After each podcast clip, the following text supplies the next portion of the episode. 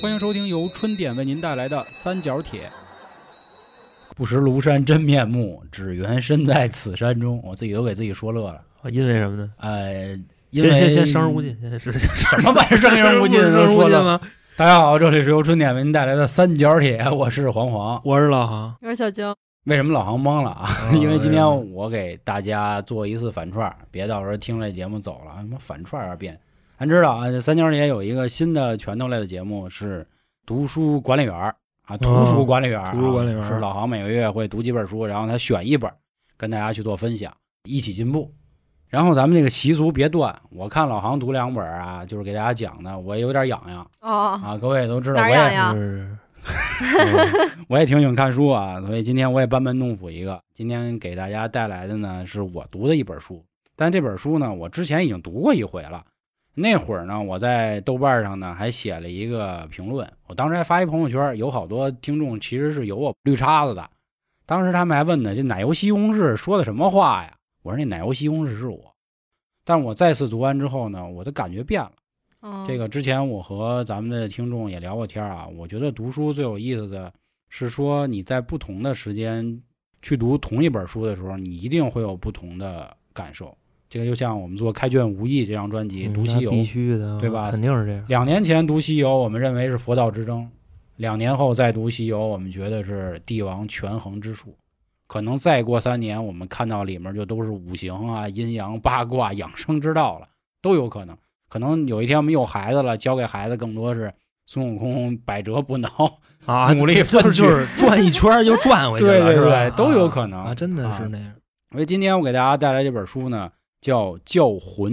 这个名字嗯为什么也让老行觉得是不是应该说“生人勿近”里？是啊，对，确实啊，就是大家知道的那个叫魂儿。咱们用咱自己的话，啊，这本书的作者呢叫孔飞利，其实他是一个美国人，American 哦要啊菲力， U.S. 对， Dollar 惠灵顿牛排那个 菲力啊，菲力。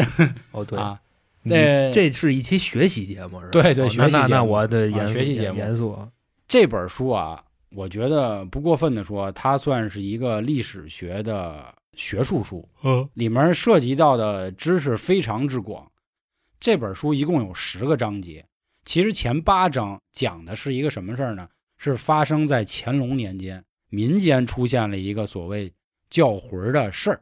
大家发现呢，这个会叫魂儿的人呢，可能啊是一帮会妖术的这个朋党。捧他啊，就是坏人、邪教等等。后来几经周折呢，发现不是这么一件事儿，以及当时乾隆的这套领导班子是如何处理这些事儿的问题。嗯，后两章呢是讲了一下作者对于整件事情的一个看法。还是那话啊，历史这件事儿，我想跟各位说的是，谁永远都看不清楚。这也就是为什么开头我会说那句古诗，咱们小时候都读过。你就算是当朝，甚至你当时去做很多事儿，你也想不明白。然后咱们也知道史书这个东西，对吧？都会记录这个前朝，然后也会让自己这个当朝坏事儿就抹去，好事儿就给是大家因都为这个说 出来。写史书的、改历史的，也是那个朝代的胜利者，对他肯定会否认他上一代的一个丰功伟绩，然后外加上把自己的事儿肯定往好对了写，就对意思个啊。很正常啊。那下面呢，我会把这个书的顺序稍微打乱一下。我这次只读了前八章，因为后两章我认为都是作者的一些想法，我不想被他的想法去左右。然后首先呢，咱们就来说一下啊，就是关于什么叫教诲儿，这也是古时候的一种定义啊。这个古时候咱们之前很多节目都说过，这人分成身体和灵魂。中国人认为呢，灵魂能出去，灵魂出窍嘛，从小就是这样的词。但是之前咱们很多节目也都说过，这中国人其实讲究的是魂跟魄，三魂七魄七魄，但只有魂儿出去之后，这个人就会死亡。所以说，在咱们古代一直有这样的概念，当然现在也还有。然后咱们讲的很多灵异故事里也有什么上身了，要不就是丢魂儿了。小时候我相信很多小伙伴都有这样的经历，什么到哪儿都吓着了，叫掉魂儿了也有的。然后古时候人呢还会认为啊，纸人儿、纸马、头发都有奇妙能力，这个也很好解释了。现在咱们还烧纸呢，是吧？说那个韩哥喜欢 pose，啊到时候去的时候给他 pose 烧一台啊什。么玩意儿？poach，这不是 我 喜欢，我媳妇儿喜欢，我不喜欢那个，保时捷啊嗯哦 我不喜欢那个啊。那个帕亚没了，就就好像这好像个没了，帕亚没没了啊，了你得给韩国鸡腿 儿，麦啊乐儿是啊，然后头发就更别的说了，咱们古时候讲身体发肤受受之之以父父母，对，所以有的人认为啊，比如说这个给人下咒会捏个纸儿，然后要不薅他一撮拿那头个发，就对，就拿他根头发，嗯就当时要你命，你就琢磨这点 事儿，啊对对对这怎么没流传下来呀？是，所以这玩意儿呢，一直就是一个载体。人们呢，那会儿科技也没那么发达，所以他们也相信有所谓的这个魂魄人鬼嗯的说法。所以，总之呢，教魂儿就有这样的说法。我不知道，我待会儿说这话是不是拆你台啊？嗯就是往往这些大师扎堆儿的地方，都是那些就是他们干出的事儿，你没法辩证真伪的，或者说他们干完了以后没有精确数据统计的。你比方说谁呢？马保国，我就嗯说这类大师啊，就什么咏春、太极，就这一帮大骗子、嗯啊。嗯，我不知道这个是不是今这个天能不能扣上咱们今天讲的这嗯个、扣不上啊，扣不上啊完全扣不上啊、就是那一捏头发就死是吧？啊 啊。但其实这个事儿不重要，嗯，就是大家只知道以前就有教魂儿的说法，就所以人们也会知道所谓的这个教魂儿的可怕。我们理解这个就好。哦，然后，所以当时很多人认为呢，谁会教诲儿，比如和尚和尚回家啊，就是高老僧、老道士、道啊老道这都会。他们指的教诲儿呢，是跟咱们反过来想，不是说你丢魂儿了，我给你叫回来，他是给你叫走。啊，就是给你送回去，对，就是你还五年阳寿，今天就让你走，嗯对对对，今而天让你且走不承担任何法律责任。啊，是的。啊如果你想，我要是想实现这效果，我给弄死不就完了吗？是对吧？是是他就是就就跟你别人站那儿就说话，给他说死。嗯，当然，其实厉害本书啊也有关于就是你刚才说承不承担法律责任的这个说法，嗯，他指的是说呢，就是上面的意思，就是教魂儿这事儿主要就是忽悠百姓的，他会有这样你。是扯淡，因为是吗以前啊，就是咱们在看这本书的时候，就一定要分成三层，三层的顶层就是乾隆，中层就是他的所有官员，咱们先不分这些官员的大小，嗯底层就是百姓。百姓对于教魂儿的事儿是怕死了，就是觉得我操真有。真有当官儿的呢，会有三种想法：第一种认为，哎呦是不是真有；哦，第二种想法是没有，坚定的唯物主义；没有啊，第三种认为呢，就是邪教、迷信、惹事儿的，就等哦于说啊，第二种的那个唯物主义还不一样。第二种认为就是这件事儿是不存在的，但是他不会认为说这些人信他，他们是有什么别的目的，是这三种：第一，认为是邪教；第二，认为根本不存在；第三，认为飘靠忽不定啊，啊、估计有，就是这么一哦估事儿计有，对，因为毕竟能以前能当官儿，肯定是甭管是你世袭了也好啊，还是科举也好，对吧？都是有所谓的一定这个文化修养，我就是这意嗯思。啊那再往下底下层百姓就是肯定有，嗯，是吧？你说的这个肯定有，那是怎么来的呢？就刚才你说他们非常害怕这个，嗯就是那意思，潜意识里就觉得肯定是有的，嗯洗透了，嗯，就是吧？就这对嗯意思啊但是怎么洗透了呢？啊咱们后面一点一点再说。啊，紧接着啊，咱们来说一说现在的这个就是大环境，咱们先得把这个弄清楚啊。就是咱们小时候看过好多的电视剧，嗯，应该是八零九零都看过《铁齿铜牙纪晓岚》，记着吧？铁三角，中国著名铁三角，我们也是铁三角，当然我们也是三角铁，是我很们多的说法。跟人比不对了，对 对，比是比不了啊。人家那 次张国都啊没立、有王刚、张铁林三位老嗯师演的，他讲的就是乾隆年间。照他的描述呢，就是感觉乾隆一天也没什么事儿干，因为毕竟这个国家让他治理的忒好了。嗯整天呢就看和珅跟纪晓岚斗嘴。当然，实际上真了解这段历史的知道啊，纪晓岚可能连给和珅提鞋的资格都没有。而且他俩也碰不上，这俩不是一个岁数年代的人，嗯嗯，纪晓岚比和人大太多了，就那意嗯思。就说这意思啊，啊就是戏言还是戏言。那么其实啊，咱们以前上过初中这个历史的时候说过一句话，叫“康乾盛世”，指的就是康熙和乾隆这两代皇帝，然后说他们制造了一个特别好的社会。但实际上呢，就是业界认为啊，乾隆并不是盛世，是一个饥饿的盛世。这块儿我给大家说说，有看过什么《嗯孝庄秘史》的都知道啊，清朝满人不入关嘛，当时多少滚啊，啊然后反正就各 滚种哥闹。啊，后来咱们知道啊，也就是乾隆的爷爷康熙，康熙确实是一个伟大的皇帝，但是他在位的时候，更多的呢是负责打外面的仗，就把一些其他地方的这个坏人啊，我给大家说简单点儿边疆边塞啊，就打这些人，甚至咱们小时候看过韦小宝，记得吧？嗯，说那个平吴三桂、平鳌拜、嗯平三藩，呃，对他干的更多的是一个对外的工作。雍正呢，雍正好像是当年那谁演过吧，吴奇隆是吧？他们演过那么一段儿，什么八爷这那的。然后李卫当官儿，就徐峥早期是是是那个是也演过。雍正主要干的是什么呢？就是跟自己内斗，跟自己内斗，就跟自己家兄弟内斗。啊，就玩政治对，啊，就玩人这一块，就是人家玩的是脑子。啊，就这一块就就对，就就是那意思嘛。 陈坤霹雳手儿就他俩搁那里捣鼓。是是是，你刚才就是那意思，就之前那个是开疆拓土的，嗯，对吧？然后马上来的这个就是天天玩玩儿这个平定外乱，然后稳定内内局政啊，这两个人都安排的明明白白的，等于都弄好了。这个时候，乾隆接手了。等于乾隆接手的时候，就是他爷爷跟他爹给他一香饽饽，说难听点儿，他是一富三代。他既没有就是经历过这些复杂的人事关系，也没提着刀就把人杀。你那这些意事儿思就是现在外边也不闹了，里边让他爹这局面收拾的差不多了，就直接就给他了。独生子啊，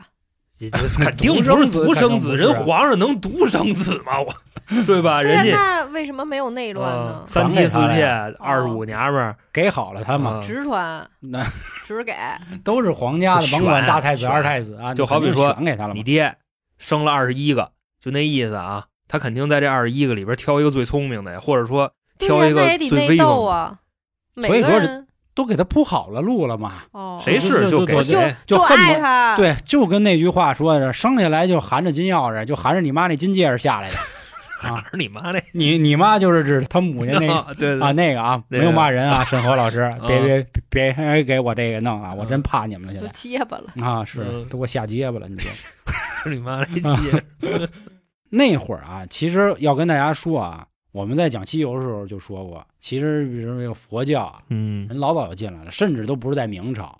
其实，在人汉高祖刘邦的时候就已经开始进来了。所以咱们别老说咱们闭关锁国，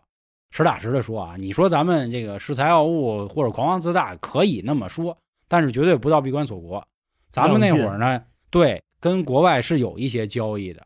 你都知道，咱们以前花的那钱都是营造，引大爆影大影大有数。那些白银主要都是从国外，就是这种矿产，主要是从国外进的。然后当时呢，咱们这边呢，往外就是递一些这个 China，就瓷器嘛、对对，丝绸这些。咱们从美洲这边呢，会进来大量的很多物种，比如什么老玉米，就是这都不是咱的啊，从这边进来的，嗯还有一些农作物。这个啊，我为什么要给大家说这个？可以自己去对号入座。就是说，当时咱们的大清朝对外贸易非常之好，进出口很繁荣，所以咱们呢有钱，钱也越来越多。 咱都是外汇啊， 啊，钱一多之后呢，那大家一富裕了，就卡不当底下那点乐了，就开始生。但是生着生着啊，这当然这只是所谓统计局给出的概念，说咱们现在相当于是黄金时代了，咱们都王小波了那意思。不是哪个年代，是当年还是乾隆，乾隆，乾隆乾啊年间啊，说咱们现在总之的好特好，咱们就生吧，生出很多人。但是咱们知道啊，这个你搞的所谓的经济这么好，一定会形成两种事儿。第一个就是贫富差距过大，就是人口速度增长会带来什么样的问题，就肯定是物价也会上涨嘛。是啊，他对吧资源少了，人多了，，对，就不是资源还是那么些，对是对对吧对，是或这者意思说啊，啊咱们以为资源在上涨，但实际上跟不上人的这个速度。是啊，我失业了，对你，就跟那个， 你就别别老往自己身上确套啊实往后是开始进行失业，因为一个萝卜就一个坑儿，大家那没生的孩子又多了。那乾隆那年代，他玩不玩杠杆啊？哎， 对吧？ 嗯你想啊，就是国库什么金融行业乱七八糟的，别人嗯炒的那么高啊，东西就那点儿东西，知道吗？吗？只不过一份合约能压出四五份钱来，就那么。么个意思啊。嗯然后那会儿呢，米价开始上升，不过好在那会儿老百姓还扛得住，因为就嗯所谓的进出口贸易不错，老百姓手里呢可能也趁那么仨瓜俩枣儿。但是随着时间的上涨，咱们知道啊，你生孩子，那领导也生孩子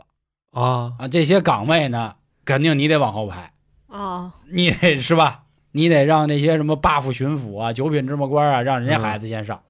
所以与之带来的就是人口增长的负面，这些底层的百姓、失业的失业。哦，你那意思就是，虽然科举是公平的，科考是公平，但这些孩子上不了学呀，对啊，他嗯 这就写个屁呀！这就是说，咱们虽然都参加高考，但是这个分数线啊，啊或者对啊说这个专业嗯招的人数啊，以及其他的，他可能就那么是高是些。所以你说那怎么办？是 这就别骂北京了，我们没上过大学，反正啊，还真是。啊，对，所以骂骂不着。所以嗯 与与之带来的呢，就是这样的问题。好，那现在啊，我们已经清楚这个时代了，就清楚这个背景了。我们说了这么半天，咱们才能进入今天的这个故事，这很重要，因为很多人会拿这些东西去往某些地儿去套，也就是为什么最近这本书又被炒起来。是啊但是我搜了搜，其实看的人还是挺少的。然后这块儿呢，时代大背景说完了，咱们再说就是此时乾隆的一个，就是他的一些隐患吧。乾隆脑子里呢，肯定是觉得我现在一片这个好，啊嗯，那我得有点业绩啊。我 他觉着一片好，嗯，是他自己看见的好，还是底下人跟他说的那好？肯定是说他们又没有互联 网，就大跟你数说据的是啊满汉全席是吧？这个济南啊不对，不应该说济南，这个山东，嗯，这个直隶，是这个是吧三十四个碗一当然共是啊，，当然以前他确实没那么多碗，他对就说这对意对思。就是乾隆啊，就开始发愁了。这人啊，要不说有句成语“居安思危”，嗯就是人在这个越安全的时候，反倒会觉得很危险、害怕嘛。这就是其实也觉得跟中国这个阴阳也有关系，就物极必反那个意思。乾隆这会儿啊，我觉得都是所有的史学家，包括咱们今天在聊一样，都是在揣测，就是他可能有点慌，他琢磨就是我现在应该干点什么，或者是现在会不会有人要对我干点什么？他开始琢磨这样的事儿。咱们都知道啊，就是看了这么多历史片儿，只有清朝那个发型，嗯金钱是鼠是尾是嘛 是是，其实咱也别说金钱鼠尾了，因为演的都是只是把前额剃了。这以前一开始金钱鼠尾就是你后脑勺那一块儿头发，然后往下顺一遍儿，那一揪儿，对，就一揪儿，然后随着时间的推移，到晚清，然后头发一点一点就变成一个阴阳头了。往上靠，这对是对 对，越来越往上靠，对对累不累啊呀？就对是发际线 你有这多个对对，我刚想说发际线，咱们现在焦虑的是发际线后移，人家是发际线前移，你知道吗？我逗这啊人家是那太人性化了， 对对，太人性 就了是分不出来谁谢顶，对对谁对，不还谢真顶。是啊，哎呦真是分不出来。我回去 吧，我其实剃头令在多尔衮刚一进的时候就搞的这事儿。其实今天还有一事儿，我们上次好像总结忘说了，读教材是不是也今年？哦是对是啊今忘年的忘说了，不是不是忘说了，我就是没太敢说，哦因为那个事儿到最后也是是黑不提哦黑不提白不提，啊是是不是改了吗？不说了啊，不说了。上一期节目就留给上一期，就说当时剃头发的意思呢，就是为了洗人嘛。就是你想啊，这帮清军，就这帮满族，就于老师啊，咱们说一下于老师的奶奶这辈儿啊，镶黄旗的，那你们一剃头了，你们也相当于就臣服我嘛。这人就怎么说，就是你打肯定打不服，只能靠这种长期的这个洗脑，是对吧？改变，嗯就就跟那说个邪不压正，是不是也说过这个？就先把不是辫子剪了，那个是一步之遥，哦哦小的给哦哦，对对整对，白乌拉撒，古爵赏都统是吧？世袭左领兼云骑尉，嘎图灰特拉哈多罗贝勒，呵，对对请安请了。安了啊！他就是说这个辫子 是人家披着绞的，不是自己绞的，能一样吗？所以当时出了剃头令，但是出完之后呢，他们也挺有意思的一个事儿，他们很矛盾，他们又想说呀，我是不是别让你们觉得我太狠了？还是那话，就是前期呢，因为康熙啊没空管这个，雍正呢也没空，到了乾隆了，乾隆就开始琢磨这事儿了，说那这个头发这事儿怎么弄啊？因为咱们知道啊，甭管你谢不谢顶，有的人他头发他也能长出来，所以定期就会哦得嗯去刮头发嘛。有的人就开始有点想造反了，就我不刮了，就老子剃头，老子就想留一分头，啊我就想把头发蓄起来，行不行？就我不出门 儿，你也不知道我是什么发对型， 对对对对，然后哦也啊想来一盖儿头啊啊，是，我就想来一盖儿头，怎么了？我就不出门儿。所以乾隆当时对这件事儿的处理方法呢，就是模棱两可。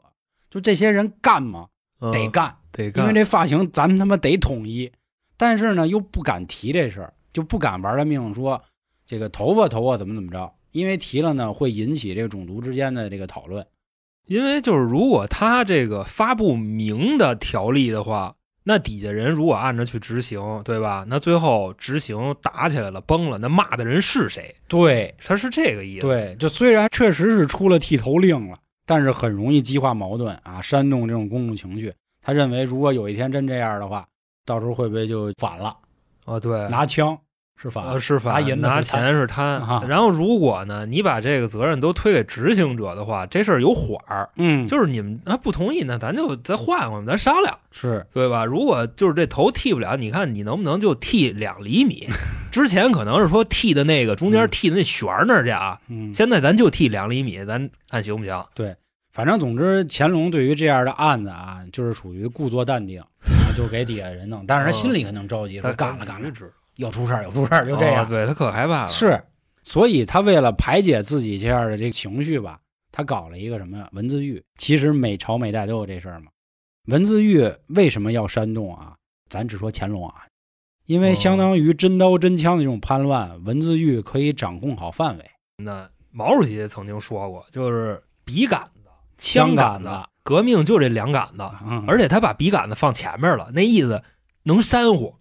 一个是关于这件事儿，就是乾隆可能啊，就是咱还是那话，咱们在揣测乾隆、啊嗯哦可能找到了一个发泄自己的出口，就是我用文字狱来排解我有可能对要对对出现的对这个反叛。他确实也发现啊，本来我让这帮人剃了辫子，那意思是归顺我、是满族啊。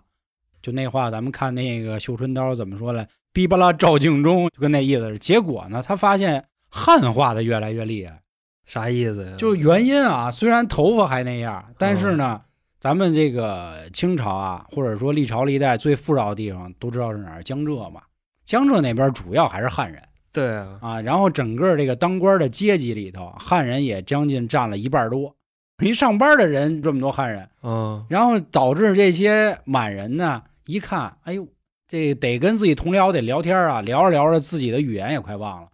让他来句哦逼巴拉于太行，他逼巴拉他都就忘那说什么了。巴图鲁都不知道是什么意思了，是怎么着？，对，所以乾隆也有点不高兴了，说忘了本了。就那意思。现在大家都不说那个自己民族的话了，都说普通话了，是那意思。是是是啊，那所以这啊，怕什么的这？这两方面，因为他就会觉得说干了，哦因为我还记着我是满人啊那，关键是你累不累啊呀？你这个就嗯出生了就得会说两国的话是吧？嗯两种语言啊不太你们满族语啊，这个汉人还不能学一般的，不配就得这个。个高阶的哦这个。那合着满族人就那么受罪是吗？就生下来就又得会讲嗯汉语，还得啊学满语，反正差然不多后这我意说思。满语，人家汉人又听不懂。嗯，对我户口本上也是汉族啊，嗯，是这么写的啊。嗯我串说回来的了说的是串回来这些意思啊，就是其实我刚才洋洋洒洒说这些，已经涉及到这书的四五章了。咱们下面就来说说当时啊，在嗯一七六八年的时候，到底发生了什么事儿，让当时这个了神啊马是吧？乾隆，我非要说得给他一台阶儿呢，这么一事儿。嗯说在当时呢，出了四起教魂案。首先啊，先说第一个，说有这么一个姓沈的人，咱们就叫他沈沈 哥啊，说 我就想啊一块 儿了。心有灵犀了啊啊，耶啊！沈沈哥啊，他呢闹点家务，嗯，他有俩侄子，这俩侄子呢可能就是不怎么孝顺他，不怎么沈，是吧成天就踢他，什么摔他碗。哎哎呦，啊他气，他他说我也没法送忤逆，可能那会儿他这会儿呢听到啊，在德清县有一个修墙的石匠叫吴东明，嗯，说这人有点道，明哥，有什么道呢？听说他会叫魂儿，当时是怎么叫魂儿呢？说你只需要把这个人的名字啊写在纸上，嗯就比如说小娇儿活人啊，哦，你交给这个石匠，让石匠把这张纸贴到木头桩子上，然后他开始打桩，打桩机啊，咚咚咚咚锤进去。就跟那个砸那糯米年糕似对，的，，哎，那您放心了，不出几天魂儿没了，咱就可以治他。这事儿一传出去啊，整个这个德清县的人就传开了，说哟，咱们这儿啊有高人，有高人，能给人家魂儿就子流我，还没走呢，就给吹走啊了，就开始传了这样的谣言了。这谣言传着传着啊，就传到附近钱塘县了。这个时候呢，有一个挺无辜的人，这个人叫季哥，咱也季哥没必要记这名儿啊，因为我真记不住。嗯季哥，他呢也挺逗，他是跟家里人啊闹点脾气，一气之下离家出走了，就走到了这个钱塘县。走了之后呢，就是当地的居民啊看这人衍生，因为以前不像现在，你一个飞机，你一个高铁，你过去，这人谁呀、然后一跟他说话，发现有口音，啊有口音又想起哟，最近有会叫魂儿的，哦，是不是说这他？孙子是不是会叫魂儿啊？逮他！所有的居民啊，或者说所有老百姓，给他捆了，日本捆了，就给送到县衙了。说就他啊，就他他会，叫魂儿，他会叫魂儿，咱们得赶紧弄。这个季哥呢，可能也真的是挨不了几棍子。咱们之前也讲过关于这个是打板子，严这个是啊严，仗这个事儿啊，有多狠。他就说啊，说是是是，我会叫魂儿，说那啊那你说谁教你的，或者你的顶头上的是 谁，怎嗯么着？你的同伙有没有？他说有有有，谁？他说叫吴不勒明，吴伯勒就是咱们上面刚才说了，有一石匠叫吴东明嘛，吴东明，他把中间那字儿说错了，说哦行甭管了。啊然后当时钱塘县的人说说走吧，咱们跨省咱们抓人去吧，啊不对，啊跨县划咱们界抓人去吧。抓来好多石匠站一排，让他在那儿指认，说你告诉我哪个是。结果他并没有指对，因为此时啊，就在这两个县已经传开了，这个吴东明这个人就是他会叫吴伯勒魂。明啊，但是既然他会叫魂儿，这个季哥又是吧跟他学的，那你就指认出来啊，指半天都没指对。当时他们说行，腿挺硬是吧，小伙子，还跟我这儿喊，行，那我接着给你往上不是送说这。个抓着会叫魂儿的人是有提成拿是怎么着？不是啊，这是在以前很危险的事，你包括现在也一样。你在那个一块钱人民币上你瞎印，那行吗？啊不是，是我那个意思是什么呢？就是说他来这儿就是逮到县衙来，嗯，不是先打是吧？嗯先不是聊，先打。啊对对对，然后呢，打完了，嗯就是他还不能不会，他必须得会。对屈打成招。是，啊嗯，那等于说就是凑指标呢呗。这个这叫里头魂儿，对这里头有两个点，一个就是你说的，刚才我们结合了那么多那么多的这个背景，嗯就是此时上面的意思就是其实是非常担心有造反的人了，嗯，对？吧？所以他大兴文字狱。还有一点就是官员之间的腐败，我可能办了业绩有 KPI 就能给钱，啊，啊，你就是你想啊，我咔我一地折子，好，我这儿抓一朋党，那啊高我了是抓了四个会叫魂儿的，啊，那你高了啊是吧？所以就有这样的事儿。当时这件事儿呢，惊动了浙江的巡抚，人家一来把案子审明白了嗯啊，，人家就是闹点家务，啊没这事儿，这就个是离家出走过来， 对当人时离家能叫出魂走儿来啊，成叫魂儿了。啊说大家呀、不要信这些谣言，啊此事就平息了。就包括这个石匠说也没这事儿，人家也不会，就平息了。但是此时的老百姓不信。那会儿还要跟大家介绍一个背景，当时我们说了，由于人口的激增，但是岗位的这个并没有上涨，所以很多人呢其实当乞丐了。但是当乞丐呢，他们还有一种方式是当和尚，因为和尚咱说难听点儿，在那会儿就变成了也可以行乞，就是化缘嘛啊。这块儿咱们说一句话，就这个叫花子这词儿，花子，啊从这本书上来说，是北京人说出来，这是这是源自北京话，说因为以前和尚有一个就是方式叫木化，募集的募木化，所以他们就是北京人叫着叫着就是叫花子。叫花子。其实这帮和尚就是干嘛的？就是给您唱一个，啊，鼠来宝是打那儿发对，明那的呀。啊，人唱我的家就差不多这或者，样。嗯然后你不给，站你门口骂街是吧？说黄老仙儿真混蛋，知 道吧？敲这么半天不给我饭，是吧？那意思。那还玩快板呢？那韩哥要过啊，啊韩哥要过， 对，对，我就我就想起就是来这了样，就这样的话就会给他点钱啊，啊，就就是那是意打思。人家这儿发明的。对，网络乞丐就跟男人啊，咱咱咱又可不一样是网络啊，乞丐我们可绝对不是。您加上我们新米团是有这个对，应咱们有付费节目收权益听啊，有的，对权对益都有啊。说远，当时这个和尚呢，看见这个人家县呢有这么俩小孩在街上跑，他们想着是，哎，我夸一夸人家，嗯我一夸人小孩呢，人家爹妈一出来一看见， 哎，拿顺口溜儿夸是吧？对，打点喜儿，哦那意思你知道吧？一看小孩就开始夸，哎呦，你长大了肯定当丞相啊，什么哦这那的，就夸夸夸。哦夸半天还美呢，就说他父母怎么还不出来那意思，哦然后就开始盘盘家常，说哟小伙子，我看你骨骼惊奇，你叫什么呀？小伙子说我叫于代航，就刚要说呢、啊， 这时候他妈出来一会儿了天龙八嗯部，啊，这时候他妈出来了，娇姐出来了，妈啊干嘛我呀？是他妈。要我们家孩子名字，你是不是叫魂儿的？哦，来这么一句，嗯然后此时小娇就把我这个邻居什么的，然后对对旁边三儿啊、小布啊、铮铮啊就全叫来了，然后我们几个直接日本捆，给这个和给尚这和尚就啊给捆走了。，哦捆走了，就给当地的一个就是算捕快，这捕嗯快姓蔡，这捕快呢说，嗯，行，我应该要立功是然有后业绩啊，然后捆上这和尚就送到这个大堂了。当时说你们四个干嘛的呀？说我们四个就是过来要点饭啊，这那 的，啊不信不承认是不是？啊，给我打嗯是吧？把包拆开，他背的那个叫嗯叫什么就铺那盖卷儿什么玩意儿 啊，斗篷哎不是什么玩意儿包袱啊，对包袱，啊我操，。妈，一会儿水哥还听呢啊，对对对，对不起，水哥。打开之后呢，他们先自己看，然后问他说：“你告诉我你包里有什么？”就跟捡一钱包似的。哦，他说然后呢往人包里塞东西是吧？是的哎，他说：“我包里有三把剪子跟一个这个头绳儿。就为什么有头绳儿啊？他说之前不是啊，和尚不许剃没头发头你听我说完了，别着急， 别着急啊就，是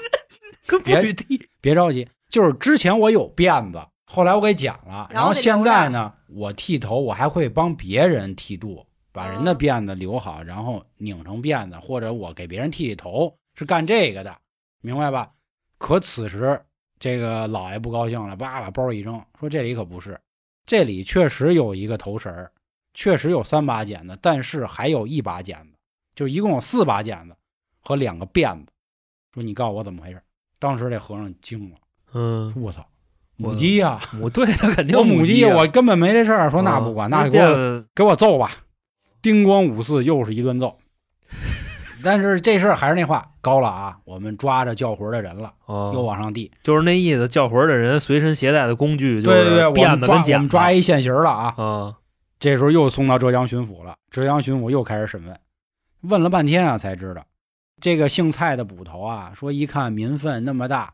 我给他们和尚抓了，抓的时候翻他们包，发现包里也没东西，那怎么办呀？我就自己从家里给我儿子俩辫子给拿出 来了，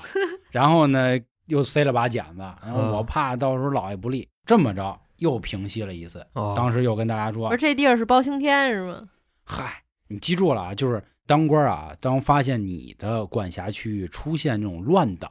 是非常严重的事儿，证明你班苏不利。办事不力，对就跟那个抗日战争的时候，你知道吧？你黄协军、什么伪军、别动队、特务队，嗯如果这个八路的传单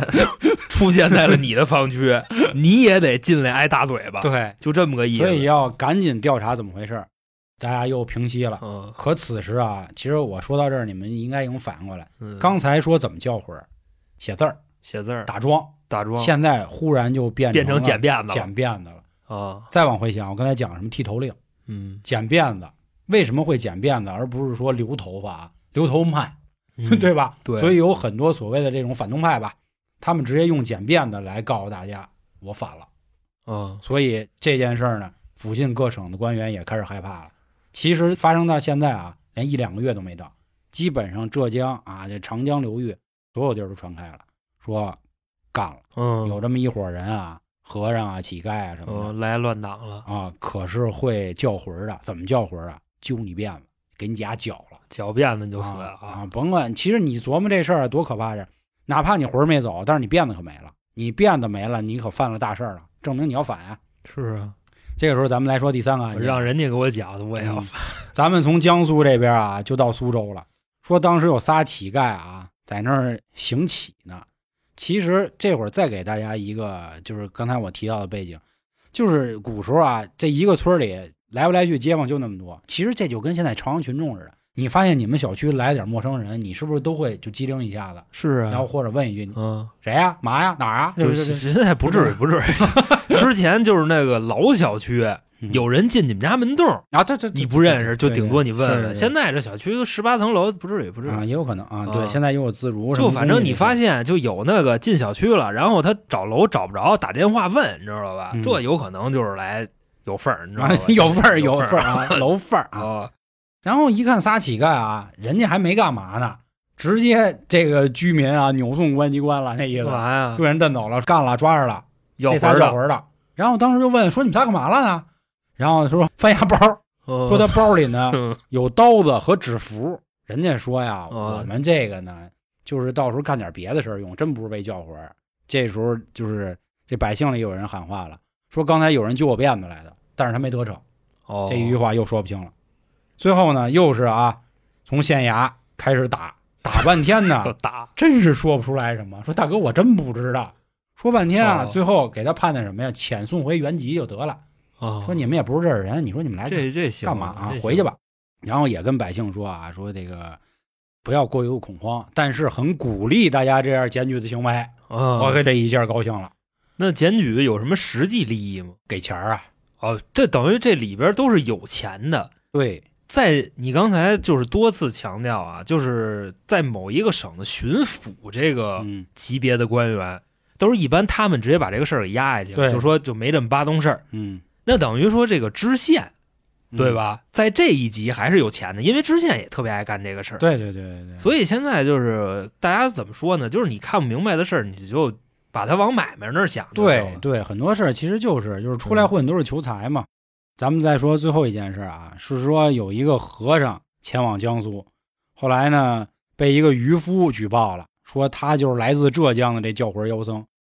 后来让附近的居民就还给打了一顿，打完之后又给送 县衙，送完之后还是啊、哦又往上递，得打，查了半天，发现啊人家好像确实没啥事儿，就无罪释放了。嗯总之啊，这四件事儿，除了有一个说鼓励大家厌世行为，因为可能当地的官员觉得，如果全民都跟朝阳群众似的，咱们的生活就一定安稳太平。但是所有的百姓都认为这四件事儿的处理方式不好，他们觉得你们家就是在封锁消息。嗯就一定有叫魂儿的这事儿。你们现在就给我整吧。反正后来呢，一传十，十传百，经过这半年啊，基本上半个清朝就都快有了。嗯，就都是叫魂儿的，对，就满处你了你就看啊，就是咱们村儿反正有不认识人，就甭管全是叫魂儿的。 哎，甭管是乞丐、老道还是那个、啊，那个要饭的，全是叫魂儿的，咱们都躲着点儿。这个事儿已经很乱啊这个了人，民的警惕性非常高啊，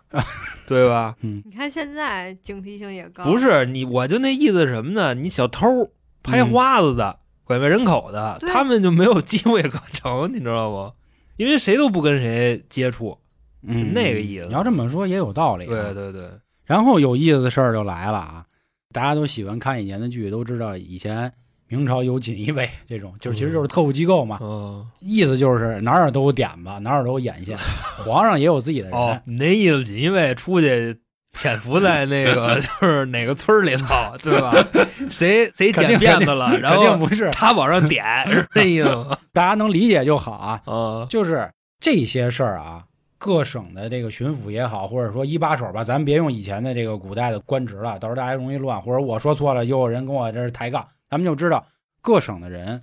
空前达成了默契，就是大家都知道，如果出现乱党是非常严重的事儿，然后这件事儿咱们自己铲就行了。如果当地有发现有叫魂儿，咱们赶紧抓，赶紧抓，赶紧了，别让皇上知道。皇嗯上一听啊，我这儿有乱党，那我这活儿甭干了呗。哦，所以以这些省市经过这半年的发酵，咱们说基本上大半个中国都快有了。哦，然后没有呢，人每天具体抓多少，就告诉你一下。就今天就告诉不是抓都不告不是，嗯就那意思，可能今天抓了一百个人，嗯，然后呢，就是说今天可能为了别让老百姓那么恐慌，说我们今儿抓二十个，不是嗯不是吗不是是都不会跟皇上说，不跟对就就一个都没有封锁消息啊，啊，就零对哦零没有零啊啊动态了啊，你知道吧？但是皇上那儿有眼线啊，皇上上嗯有点子，对皇上那儿的几些人说了，说皇上最近有点事儿，什么事儿呢？说嗯咱们国内最近啊，乱党太多了，反正是有这个乱党，啊，乱党。这乱党干嘛的呢？反正叫魂儿。后来乾隆就问怎么叫魂儿啊？说剪辫子。乾隆咯噔一下干了，哦，这是要反，但是还要故作镇定。他就开始琢磨，说要不我拟一道这个口谕吧，就是希望各个地儿呢要好好管这个事儿了。而且乾隆真的有点害怕了，说是不是要真的出事儿了呢？这个时候啊，没有任何的意思啊，嗯就是没有任何这个地图炮的意思。此时，你有眼线，这些大省的这个一把手嗯，在皇上身边也有眼线，这都很正常。这咱们看那么多剧都知道，山东巡抚傅尼汉这个人啊，咱们一定得把名儿说出来。汉吧，啊他在皇上下达口谕的头一天，递上一折子，啊，等于说啊，咱们可以这么理解，就是皇上的眼线啊，现在已经说了，比如说我就是皇上啊，我臭不要脸，我是皇上，交也是我眼线，告诉我、说皇上出事儿，然后我现在找航哥，航哥可能是我一大臣，说航哥，你看这事儿，我是不是应该这么处理，或者咱准备怎么处理？是是是，这个时候，比如说三儿，哈、三三儿儿是这个山东巡抚，三儿就已经通过比如说铮铮知道了这个消息了，这么说吧嗯，就比方说现在呢，可能要开什么什么大会，对吧？嗯然后呢，现在这个事儿就是已经都是公开的秘密了，因为就是说你开会之前不可能就是 freestyle 嗯，上那会上掰去，估计都是先商量完了，商量完了这会开，然后对吧？给大家说一下，只要今年咱们的目标是什么？OK，得通过，OK 散会回家吧，是这样的，嗯就是很有可能就是在开会之前，嗯，你都已经商量好其实我了。为什么要刚才用咱自己举例子，嗯，都没到开会这层级，他不是得发号施令，就我跟你。就我只跟我枕边人、身边人说了一句，说你看这个事儿咱们怎么搞？因为乾隆此时不敢下达所谓的这个就是正经的这种这种命什么令对命令，因为其实就是先商量，商量完了我再下达旨意，在商量的过程中已对，经在透商露量消的息时了，候啊就消息就被人担保了。对，不是你知道吧这皇上那个 身边这点子不是他这个反间谍工作这不嗨妙啊，就是你确想实啊就挺正常的，就咱俩说话，嗯然后第二天太别监在呢，哦对吧？他太监不知道宫女哪儿个是没准我怀里正搂着谁呢，搂着丫小布什么这那，然后啊咱俩人谈是吧？就这意思啊，就啊这意思。啊，但是人家这时候山东巡抚不知道一了看就已经在我要准备说这件事儿的时候，消息来了，说皇上出他妈大事儿了。嗯，什么事儿呢？我发现最近有一批啊乱党，啊，这乱党怎么回事呢？啊，讲会叫魂儿，剪辫子，说你放心，哦我现在呢已经基本掌握这群乱党的动态了，啊，您放一万个心，就是那意思。现在啊，皇上已经知道这事儿了，现在是逮着乱党，皇上那边给不给拨钱，跟这没关系，就今天跟拨钱其实没关系，跟表忠有关系。当，然了，哦就是那你看，我想你皇上头里了，或者说我发现这样的问题，皇上你放心，我帮你把事儿铲了。我投其所好呗，对，他是这样。当时皇上那口谕不还没下呢，一看这时候高了，先干。就是你看啊，我就觉得这事儿就是有问题啊！嗯你们各省之间居然敢给我隐瞒消息，你们什么意思？你们还拿不拿我这皇上当皇上了？你看我山东巡抚，你看我副哥，对吧？嗯你看我副哥多够地道，然后就开始大力的这个表扬，说副哥这事儿你就干吧，咱们支持你。嗯紧接着就是韩国现在这个啊，这么经常喜欢去的地儿，就济南也济开始南啊各个船就有人捡辫子，副哥呢也就把乡下人都逮起来，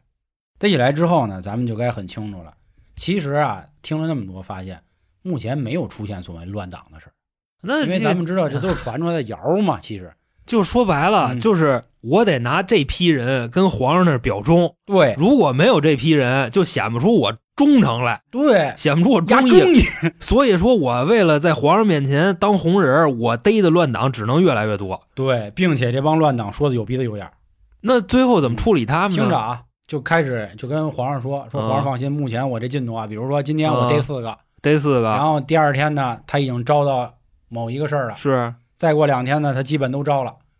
这个时候他一点一点给，可是呢，这个各省之间就是其他省，因为发源地是在浙江这一块儿嘛，这些省市的这个一把手慌了，说没这事儿啊，关键，你说我们弄不弄啊？怎么办呀？反正嗯都开始发愁。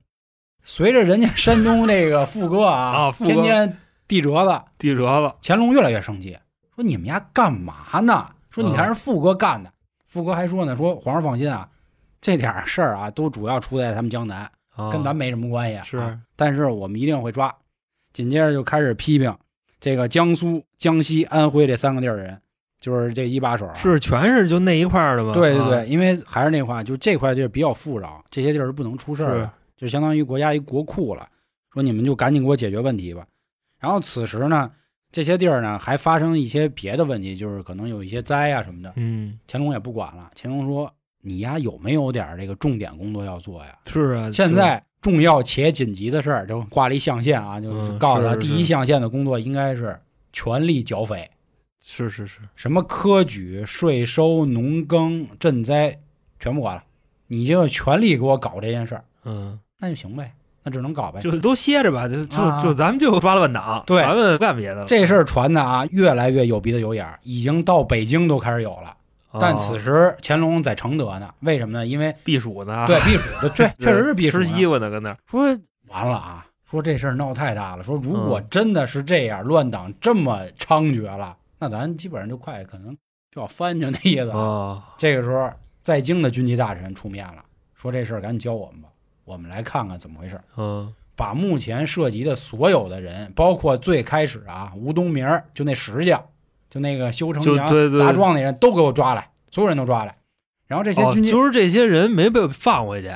不是说抓了这批乱党，嗯，然后可能关你个半个月一个月就给你放了，不放是吗？一直关着之前放了，啊，现在重新给我抓回来，就这意思。哦我不管了。惹就是惹事儿捅娄子了，这回 对对，说娄子大了，说说现在的情况是 什么样呢啊？彪哥急了，啊，对，彪哥急了，山东那边说的有鼻子有眼儿啊，已经什么妖僧已经这个党首啊，都已经确认好是位置了嗯。但是确认位置这几个省，就两江这一块儿啊，就是什么苏州啊、浙江，你们都找不着，你们这么班苏不列，你们这么嗯废物，那我们自己来。我们说谁是谁就是是 那意思吗？然后这个这帮军机大臣开始弄。这个时候确实啊，有一叫刘统勋的人，人家是政治，并且有能力，人家查了半天，发现这个山东省说的这几个人啊，人嗯，就是普通人。然后抓的这几个人实际上是什么？跟大家说，就是奸情人命。就比如说啊，那个隔壁老王啊，和这人搞破鞋，然后呢自己闹点家务，那我怎么才能成功的这个上位啊？那我就说你是那个会叫魂儿的呗。然后这边比如哦我跟老航，老航给我五万块钱，他不想还了，他偷我们今儿的啊，他把自己辫子给绞了，他说我剪的，说我会叫魂儿，就整半天其实就这点事儿。然后我又禁不住凑。嗯 是吧？所以我就招了。我说是我确实会叫魂儿啊，就就这样。是打的，真是坚持不住，啊因为而咱且也我不掌再权，你知道吧？我再跟你说一事儿啊，嗯你知道吧？这个事儿啊，你像当时这可能是就是那边人民内部矛盾啊，就是大家知道有这么一噱头，嗯，但是呢，还有一种情况下，你想没想到过，就是拿死刑犯顶包，或者是拿监狱里边的其他罪名的罪犯顶包，知道吧？这个事儿呢，为什么要被提出来呢？因为这个事儿是就有，嗯明白吧？但是这块儿是不会的，为什么啊？嗯，在以前，如果这个人要判死刑的话，一定要由皇帝亲自批准。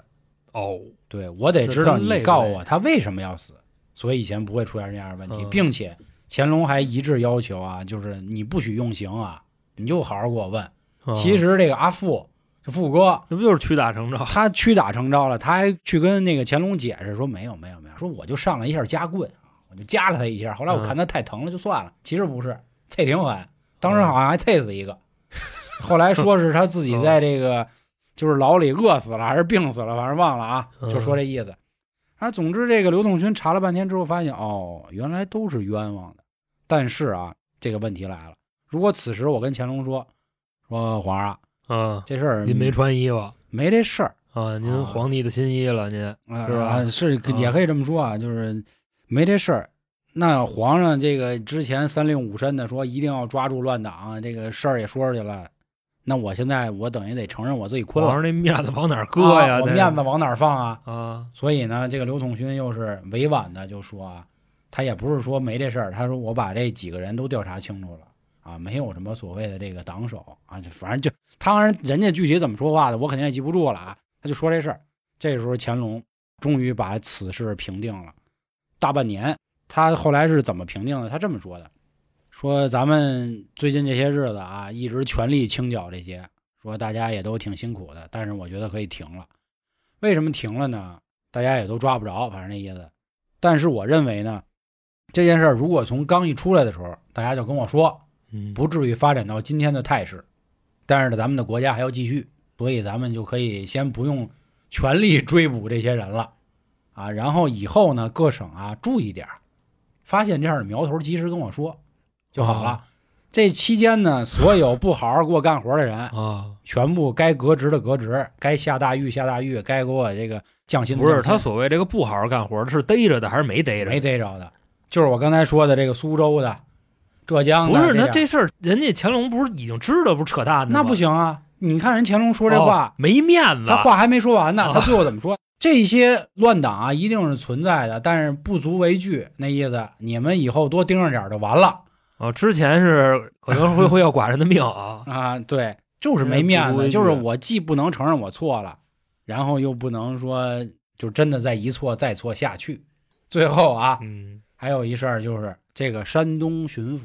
这个副歌，嗯，按理说所有的祸都是你惹出来的，对，但是对人吧家连升三级，呃，连升三级倒不至于啊，但是表扬了他，说你看啊，虽然是冤案了还是怎么着，富哥呢还是忠诚忠诚，但是我还要惩罚他，为什么？因为他用刑了，给他安一小罪用刑了，啊，因为他用啊刑了，用刑了，所以就暂时先去别的省先当两年，就是后面的话也不说了，就是哦，括号、我知道了，等差不多就再回来就行了，就是是吧？啊，怎么说？ 说不了，啊就是在这个世界上，确实，因为有的人是有两条命的，你知道吧？就咱们只有一条命啊，就是嗯是死了就死了。然后还有帮人， 就真的是有两条命，就可能说你犯什么事儿，可能你前面有一个牌子在给你挡着，是有这么一个意思。嗯。嗯，死吧，对，死然后了整是个事儿呢就结束了。其实后来在一八一零年，也就是嘉庆在位时间和一八七六年光绪在位时间，又开始出现叫魂了乱打啊这样的事儿，但是就已经不管了。啊嗯没人信了。就对，嘉庆那会儿大概意思就是说呢，哎，我爹当时犯过这错儿了，嗯就别让我再来了啊。光绪那会儿呢，是因为有慈禧，慈禧没空管，因为后面还有太平天国他们呢，嗯，所以就这事是儿那已经闹起来了， 对吧？ 是是这在所乱以就乱没打空了管这些事儿。嗯那至此啊，这个消耗了当时乾隆啊很久的时间的这个教魂事件就算结束了，也就是整个书当时记录的这个过程。后面呢，他讲了一下这个权力阶级啊，然后官僚之间的体系，这是他说为什么会出现这样的问题。我当时啊，更多可能是赖乾隆，就我觉得乾隆啊，作为一个这个最高领导，怎么能做这样的事儿呢？但是呢，又得给他个台阶儿，才能走下去。但是现在我换了一个想法，我觉得更多的我想去怨这些中层。大家其实可以看啊，整个故事里底层其实是极度嫉妒的，到最后已经发展成什么呢？我只需要用教魂就可以把一个人坑了，对吧？嫉妒啊，嫉妒的意思是会和人比较，比如说你看啊，小娇的生活比我好，老黄的生活不如我好，所以我就会嫉妒小娇。那妒忌是什么意思呢？就是嗯老黄有一摩托车，但我连车都没有，他会是别人有的我没有的，所以嫉妒和妒忌还不太一样，就是嫉妒只是和妒忌比会稍微轻一点儿啊，啊，所以我认为是底层之间的嫉妒，就是当赋予这些底层人民，其实人书里也提到这句话，赋予一个很容易得到的权利的时候，那就可以肆无忌惮了。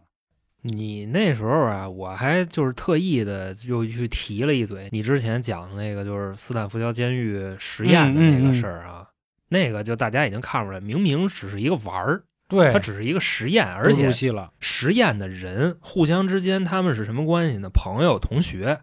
在那个就是扮演狱警的人都那么打那些囚犯，拿电棍出溜他们，嗯，就更何况今天谁也他妈不认识谁，知道嗯吧？兴许之前现在管你那，你之前还骂过他，是对吧？就他比如进像门我的这时候种跟我们物 业， 啊，是就进门的时候可能没抬杆儿，然后啊哎啊，你就骂拿烟头人家弹他来着，是吧嗯嗯嗯，然后中层之间呢，就是其实各省的官员嘛，大家都想嗯保啊自说己的白乌纱帽了，这是买卖。嗯这就是买卖，就是当这个事儿啊，还是就是我特别认可的一位历史老师啊，飞哥，嗯，听飞哥说的，就是一件事儿你看不懂的时候，你就往买卖那儿去想就嗯，对了，没有其他这的，都因想为明白了。无利不起早，明白这意思吧？是嗯然后对于上层来说呢，我自己总结的就是自卑和自恋，其实它很矛盾。自恋就是觉得这个清朝都是我的了，我多厉害；但我自卑的就是，你看我现在的国家，我自己的族人，我自己的满人都被汉人汉化了，然后我的政权会不会被别人所动摇？这是他的自卑。其实说这个啊，我给大家举一个小例子吧，就是我们工作上的一些例子，比如说一个老板放出一个需求，啊，他可能就是只是一个想法，比如说我跟航哥说，航哥我们要做一档节目，完了，然后航哥说做什么节目？我说谈话节目，然后但具体怎么谈，几个人谈，谈什么，谈多久，啊，这个谈的频次是什么？那我不管，你去给我执行就好了。然后可能不仅有老航，可能还有 A、B 项目，就也有娇姐，他们嗯两个人互相就要勾心斗角，对吧？你肯定报的都是好消息，娇姐可能说点坏消息。嗯假设我是一嗯总监，然后老板下达了这样的命令，我不知道该去怎么执行，那我肯定就瞎干，你知道吧？干嗯完了之后呢，有可能干得好，干得好，老大英明神武；嗯干不好，我干呲了，知道吧？底下的人骂只会骂我，因为我是这件事儿的执行者，就这么一个意思嘛。然后员工这边呢，更多的就是什么呢？加班啊，写个周报啊，来证明一下自己干活了。然后恨不啊、得呢、对，而且嗯就就是写字儿越多，是自对，己干的越威风啊对，就是今天就是谁打的狠，嗯，就是 谁谁更那对什么对啊。谁今天拉走的多，谁闭闭嘴啊闭嘴啊！是是嗯，就差不多这意思。其实我觉得无非还是顶层啊，就是对权力的渴望嘛；中层是对现有职位的一个担忧，担心有一天乌纱帽没了啊，位置不保了。那底层就是博得信任的一个方式。我怎么当这个群众之间的大哥啊？我怎么会去坑别人？我怎么让自己更好？对吧？就包括黄老师今天举这例子，你抗日战争的时候，我就说他们家四通八路，嗯，对不对？然后一敲开门，是吧？人家人说操，放屁，老他妈是汉奸，这都一样，呃跟那都一样啊。嗯，然后这块儿我还想说啊，就是某国内著名知识分子漱一口，要不？ 啊你这算啊了，就是他们这些人让我最反感的就是，理论上他们肯定不算是中层，因为他没有执法权，嗯， 他们可能就更多是所谓的就是底层。虽然说他们衣光亮丽，挣的钱也多，人五人六，但是呢，他们说的一些话都是在煽动啊，都是在说他们的不好，搞起这些不该出现的问题。这我觉得就跟直接定义为别人是叫魂儿的这帮人是一样的。还是那话，你照做，你做鲁迅，我佩服你，嗯要不然你就别天天发牢骚 哼。行，反正说不少啊，大家听说嗓子有点哑。然后这本书，我觉得大家还是有机会看一看，就是你可能第一次看就觉得就是乾隆的问题，再往后看你会发现所有人都有问题。然他后里边写没写就是解决完这件事儿以后，嗯就是根据这次经验有没有总结出来更好的解决办法？没有，那扯淡，他讲的就是对，所以就你为了骂街而骂对街，你你每知道次吗不都这样吗？就是嗯你别忘了啊，就是这是一个美国人，哦，美国人，对啊，孔飞利先生虽然咱得哦承认忘一个了学识啊，他是一个美国人 America 啊，America 啊啊，那北平不下雪哪儿不得下雪是吧？哦车不应该让人嘛，是吧？对，